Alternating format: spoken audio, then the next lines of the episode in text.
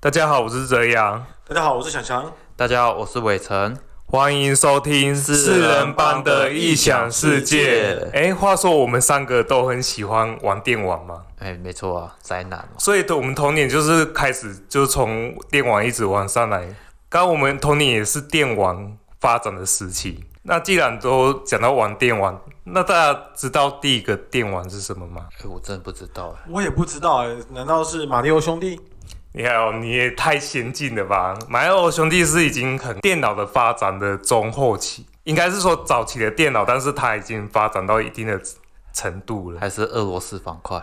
也没那么先进。其实美国差不多从一九五零年代就开始慢慢开发电网这一块，但真正印象中的那种电网的知识，应该是从一九六一年，美国的麻省理工学院的学生为了要测试他们的新电脑，然后开发了一款叫《宇宙战争》的游戏。主要那时候大家电脑不是很普及，但是这一款的游戏对大家的印印象，还有就是之后游戏的开发是比较大的影响。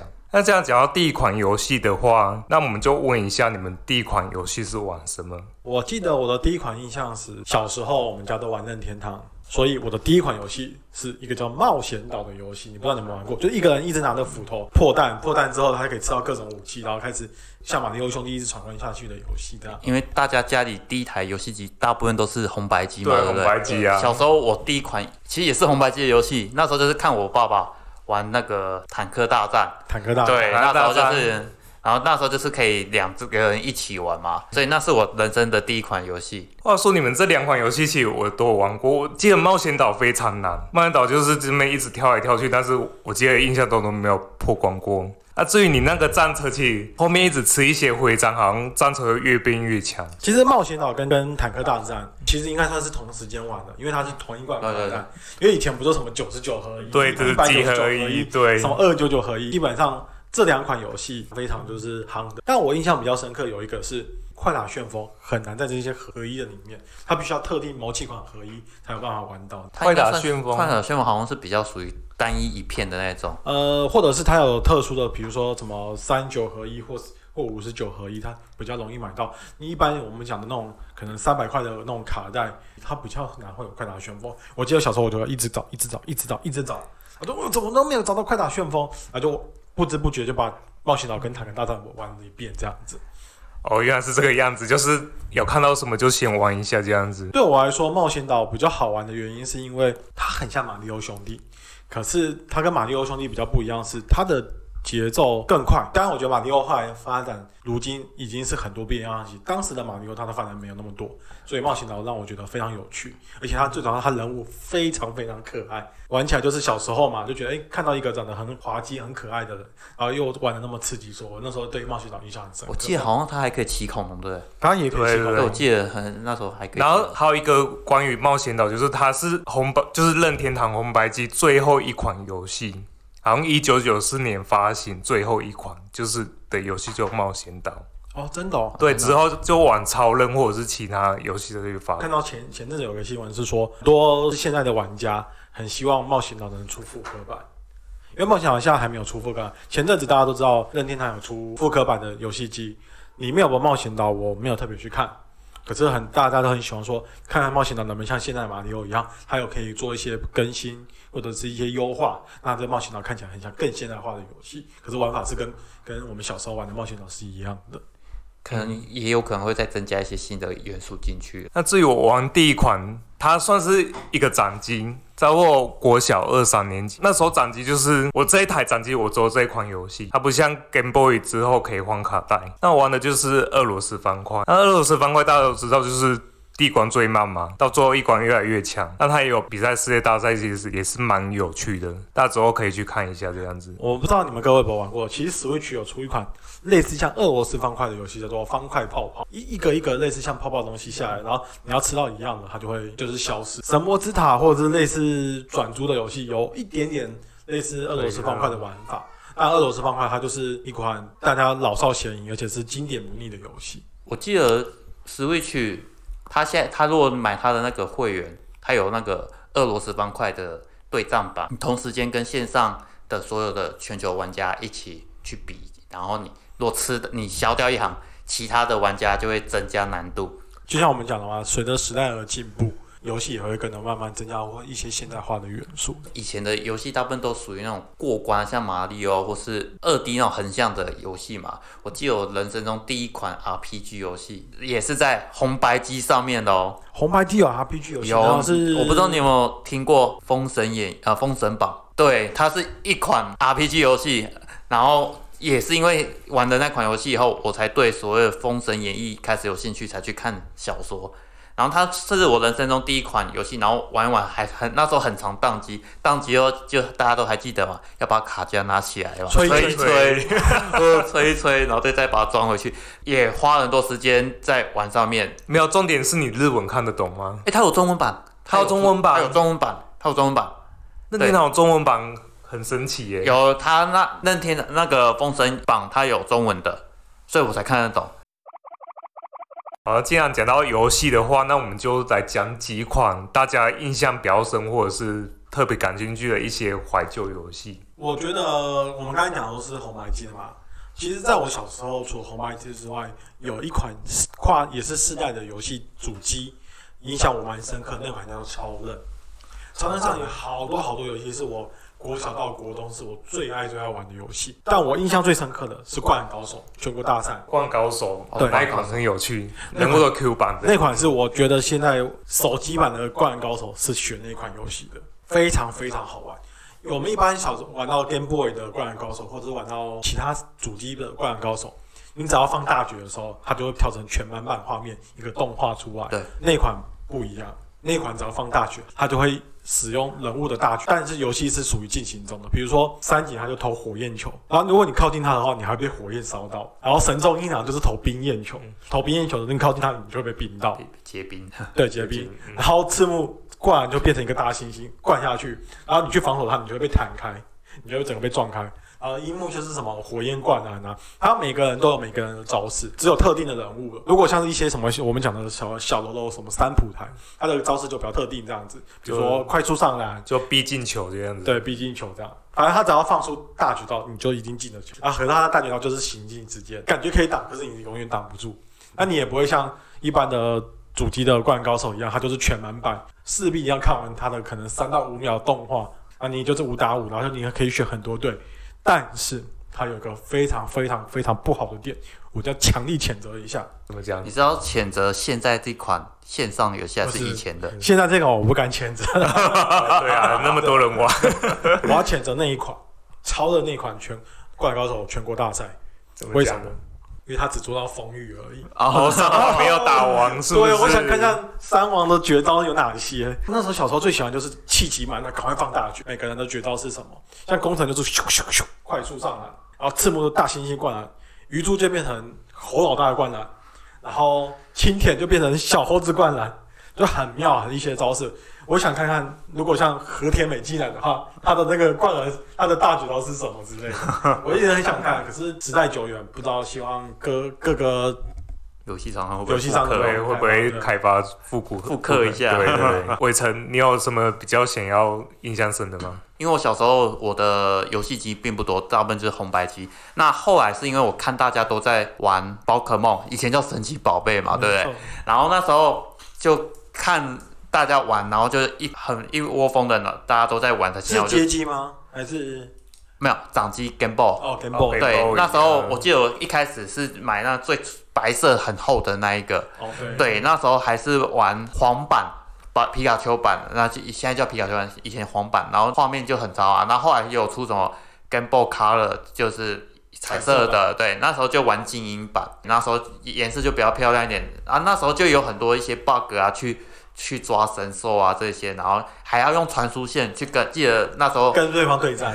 对跟我弟在那边对战，对，我小时候也是玩这个跟我表弟对战，然后交换神奇宝贝有没有？没错。这我印象最深刻的，的游戏嘛，对，历久不衰，到现在还在出。对，宝可梦家还是很厉害，不管在哪个游戏掌机方面对啊，就销售量特别好，都前几名。像现在 Switch 的那个宝可梦剑与盾，哇，那时候应该没有人不在玩吧？大家很多人会都为了 Switch 去买这一款，还有在跟早之前的 Pokemon Go 嘛，那个宝贝球，其实大家都喜欢宝可梦，这是一种跨时代的游戏。我也推荐一个好了，因为你们都是讲主机或者是掌机嘛。那其实游戏的发展是从街机开始，然后推荐一款蛮经典，就是街机的《快打旋风》。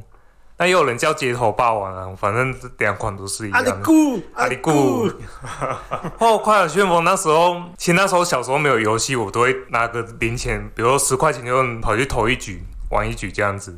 然后你赢的话可以继续打下去，但是那时候小时候不太会玩，就是玩一下可能打个几下，然后就就死掉。然后有一次我我妈还从那个游戏店经过，我吓到，马上躲起来，躲到下面去打，然后上来就输了，就死了。因为其实以前的街机有分两个地方可以玩，一个就是巷子里面的一个街机店，一个是汤姆熊。不知道你是哪一种？都去以前没那时候小时候没有那么，那时候是杂货店，你知道吗？哦，我知道，就是一般那种对，我们我们那时候一些街机还没有开发的时候，说现在比比较有就是规划，干妈点旁边放个两三台啊。对，以前街机其街机以前我印象最深刻就是那吞噬天地啊，对啊，对以前就是好像街机多很好玩的，对，然后就要可能旁边也在一个人进来嘛，一起玩，然后就一直死，有遇到那个魔王啊，就一直死嘛，然后就一直投钱，一直接机关下去。说到这个，我要谴责我小叔叔一下，你知道为什么吗？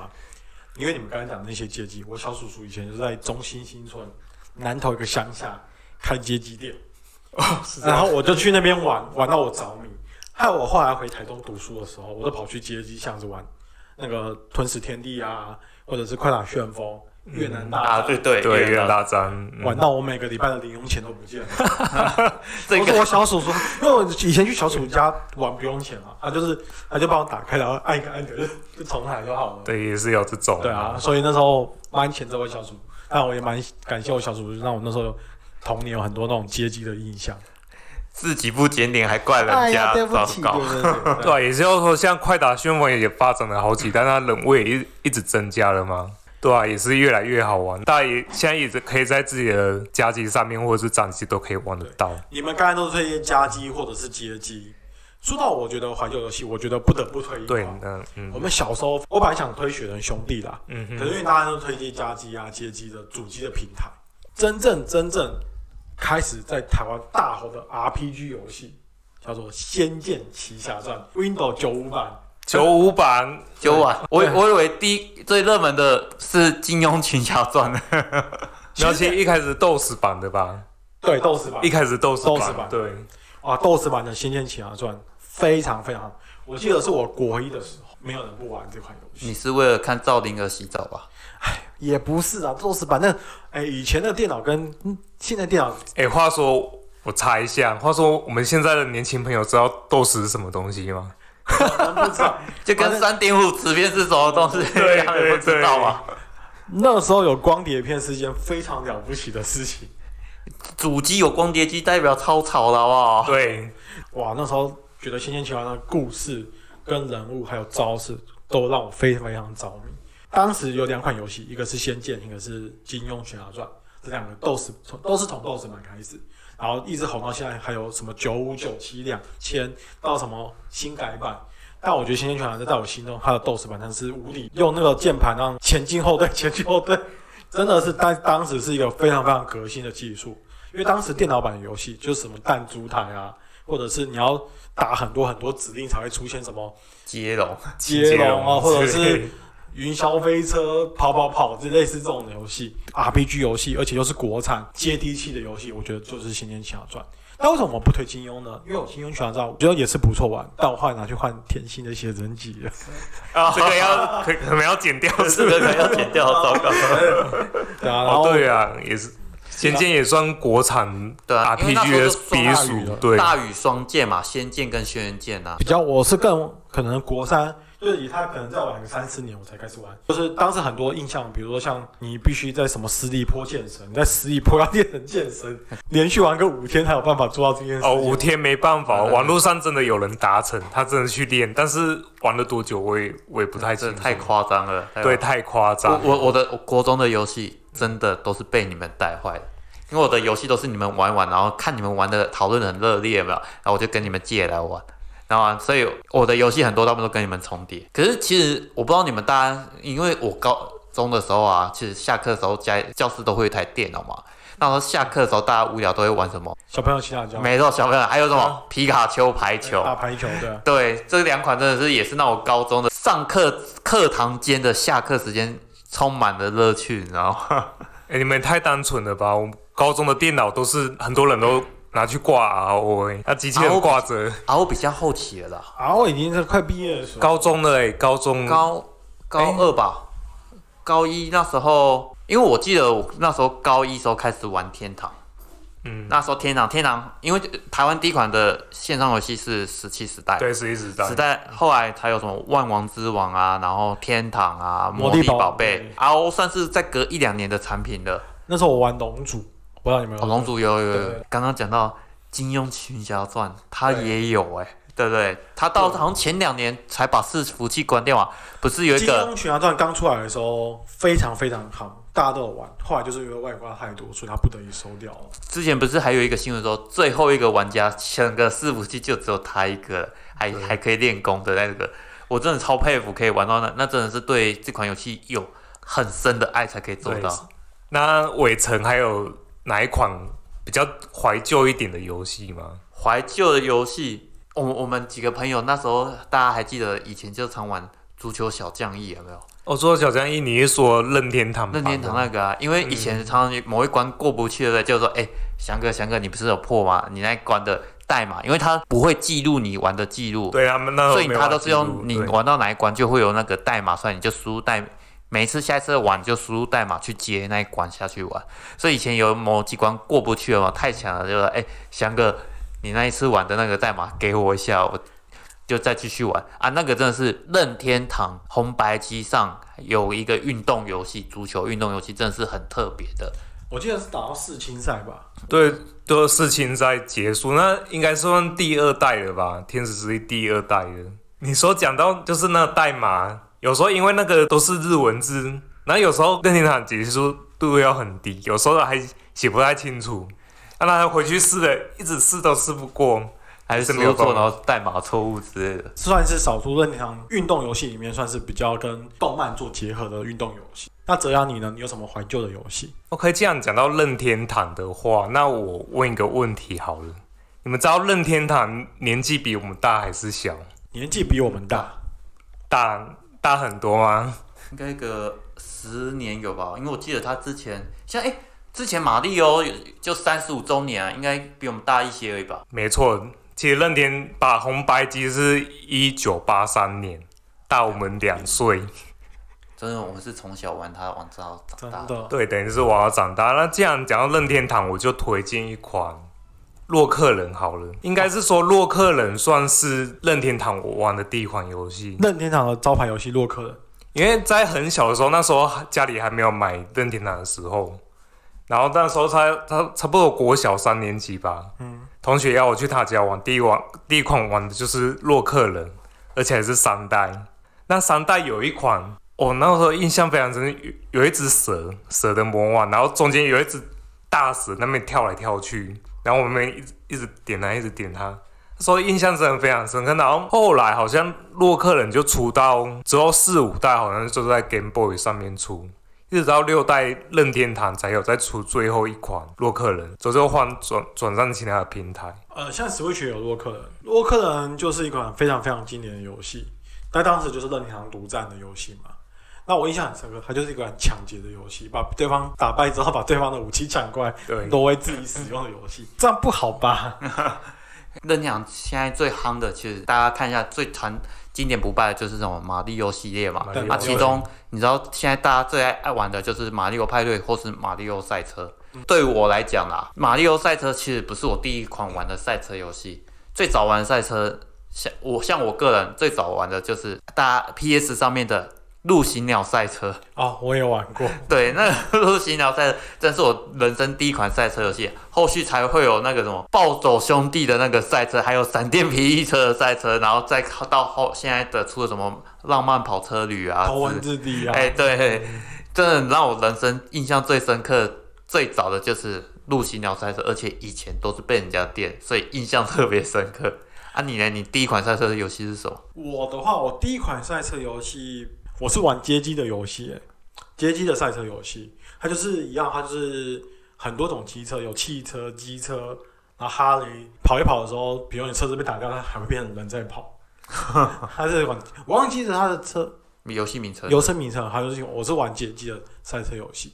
后来如果是主机款的第一款赛车游戏的话，我应该是玩极速快感。对，我是玩极速快感。对那时候是好像高中的时候吧，极速款第一代的时候就玩，然后当时蛮震撼的。我觉得哇，以前都看那种街机啊的游戏的赛车游戏，它就是比较属于 Q 版系列的。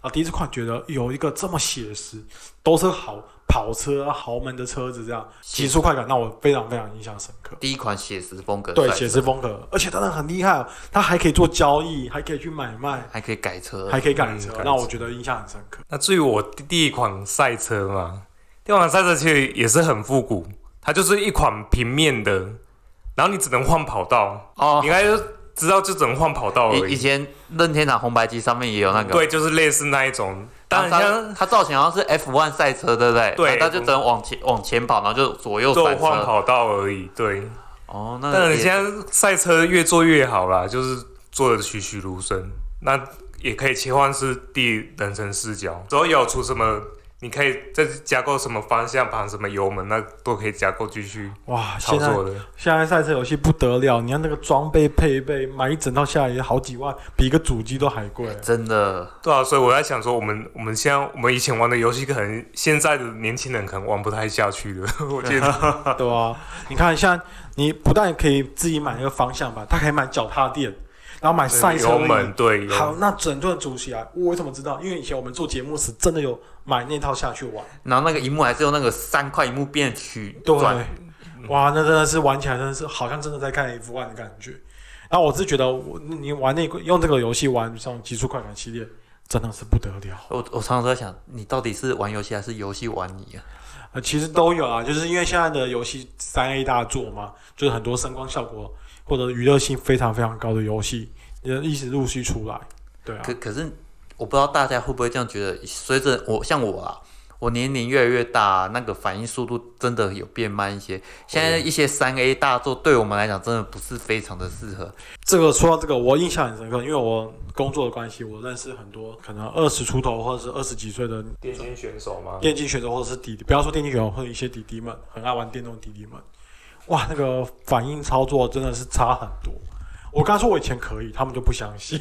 我是说真的，对，我那反应不一哦，样。你看我说我们都过三十五岁了，都快四十岁了，你不可能让我们的操作，你玩洛克人手脚可以跟电脑坡一样同时间并行，不太可能，对啊。现在都会有延迟了。有延迟真的是自己延迟一秒钟。对，执行延迟。哎，我跳，我跳过，我跳过，我跳过，我跳过。哎，怎么没有跳过？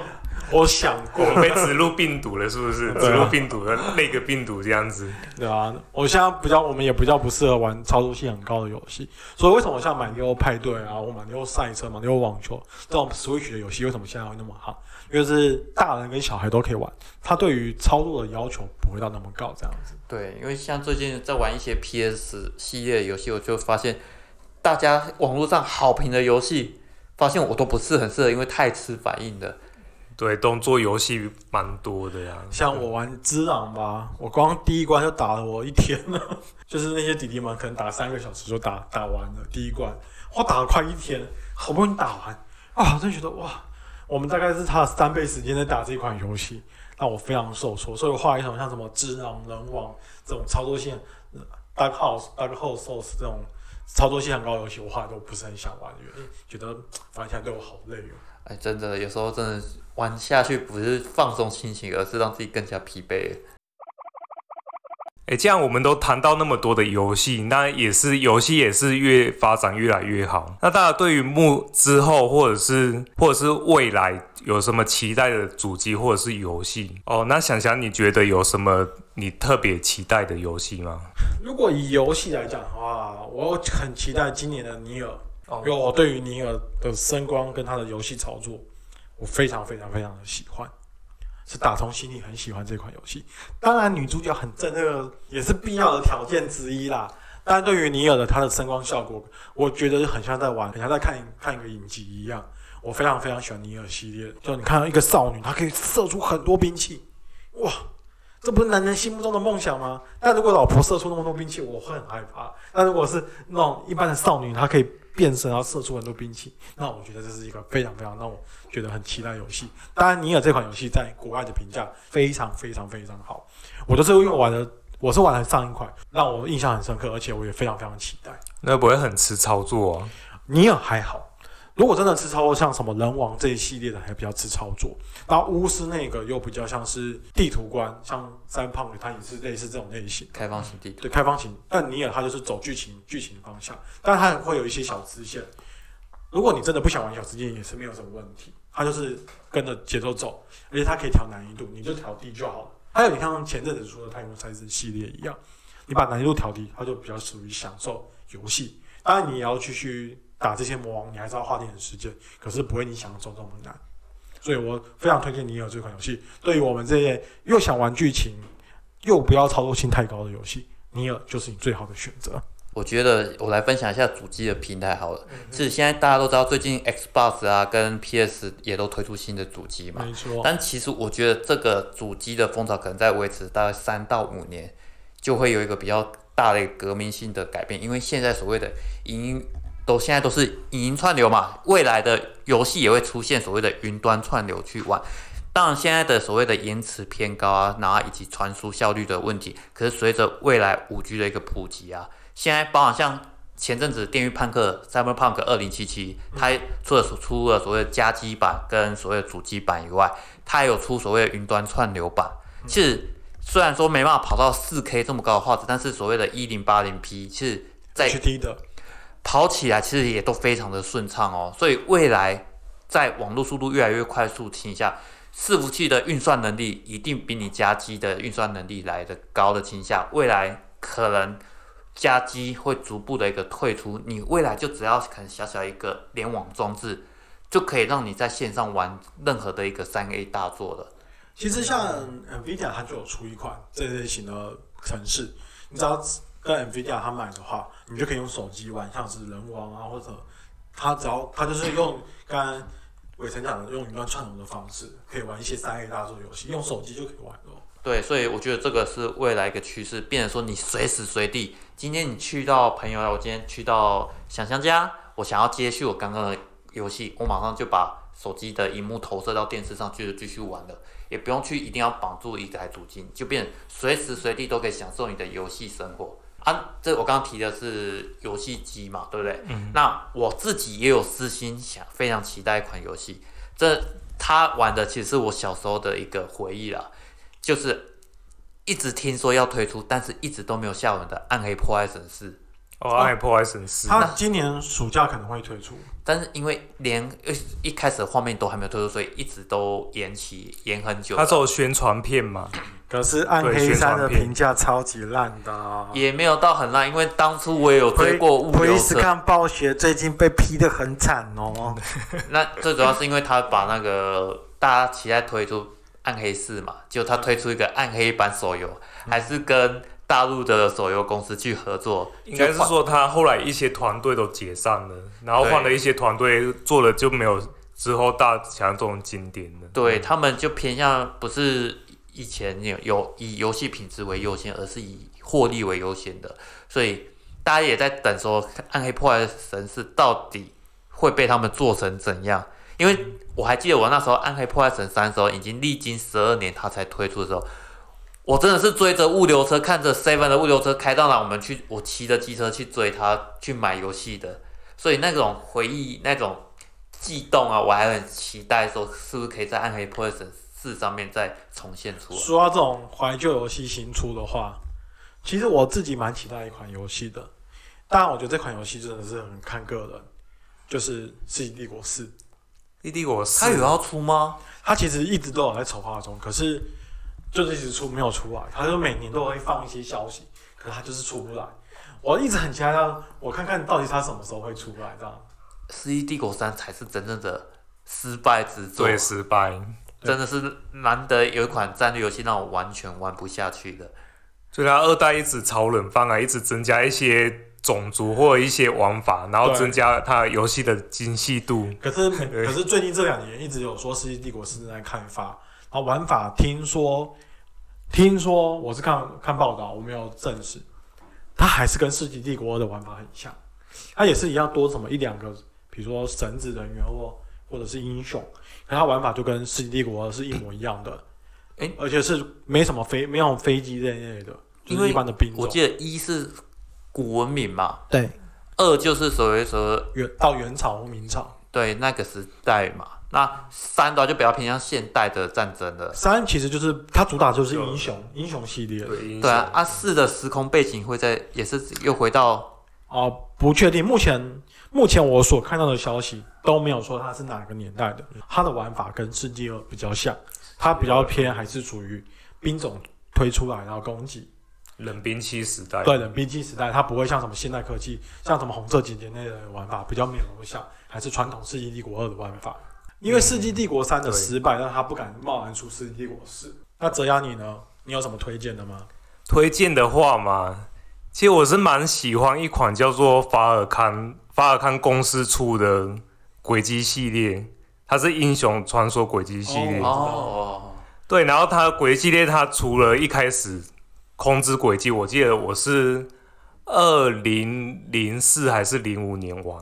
PC 版的吧？对 PC 版，然后它它之后也有出在其他家机上面，但它 PC 版一直也都有在出。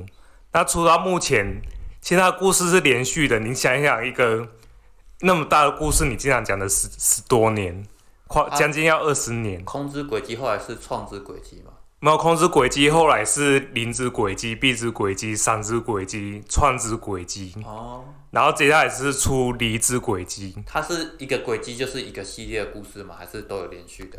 你要独立玩可以，但是如果你要完整玩的话，其实你要整套的玩下去，因为它是一个放在相同的一个时空背景下面，一个系列一个轨迹的系列，就代表一个国家，一个国家或一个支轴之类的概念。也就是说，他的反派也是属于就是特特定的反派，也是那一群人，所以整个故事要了解。有一定的故事线就对了。对，所以它铺陈的很长，铺陈了十多年，快二十年。啊，不就跟当初《勇者斗恶龙》它是整个一系列这样下来有故事的相关性、连续性这样子下来，因为它有分好几线嘛，然后它其实故事也有在回顾回去，像勇《勇者斗恶龙十一》，它就回到呃《勇者斗恶龙三》吧，对，其实《勇者斗龙》它比较例外是，它史克威尔公司他们出的《勇者斗龙》早期的系列的时候，它一开始出一二三四五六嘛，后来最近出的《勇者斗龙》系列都是从早期的做一些延伸或者再退回去。它因为《勇者斗龙》的故事线本来就很长，它就算不是原本的系列，它也可以最近几衍生出来。最近几年出，比如《勇者斗龙十一》，它可能之后的十四代就是十一代的延续。所以《勇者斗龙》系列，它其实呃不能说它换汤不换药，可是它就是一个，它就是完整走故事系列。讲到这，讲到这个，我们就我就想到 Netflix 上面看到那个《勇者义彦》，它里面的怪物都跟《勇者斗恶龙》的长得一模一样，真的超蠢的。因为《勇者斗恶龙》在日本就是国民国民游戏，然后我自己也我自己也很喜欢《勇者斗恶龙》的系列我。也是，但不说到这个，我不得不推荐一下这额外话题，就是以前有《勇者斗恶龙》，它有出一个卡通，叫做《达意的大冒险》，以前叫做《神龙之谜》。哇，那部卡通现在在日本都还有持续在推推出哦，赶快记得去看哦。漫画已经结局了，超级好看，一必看。诶，下次我们可以聊聊聊一下怀旧的卡通嘛，对不对？呃，应该说我们可以聊一下漫画改编电玩的游戏，或者是电玩电玩改编漫漫画或卡通之对，类其。实互相、相互相成的影响。像《勇者斗龙》系列，它就很出很多，它有出小说影集，然后它是从游戏衍生出来的。对，它是从游戏，它就是史克威尔公司的游戏，但很多现在也有从动画改编成游戏，而且现在这反而是主流。《鬼灭之刃》不是准备要推出游戏了？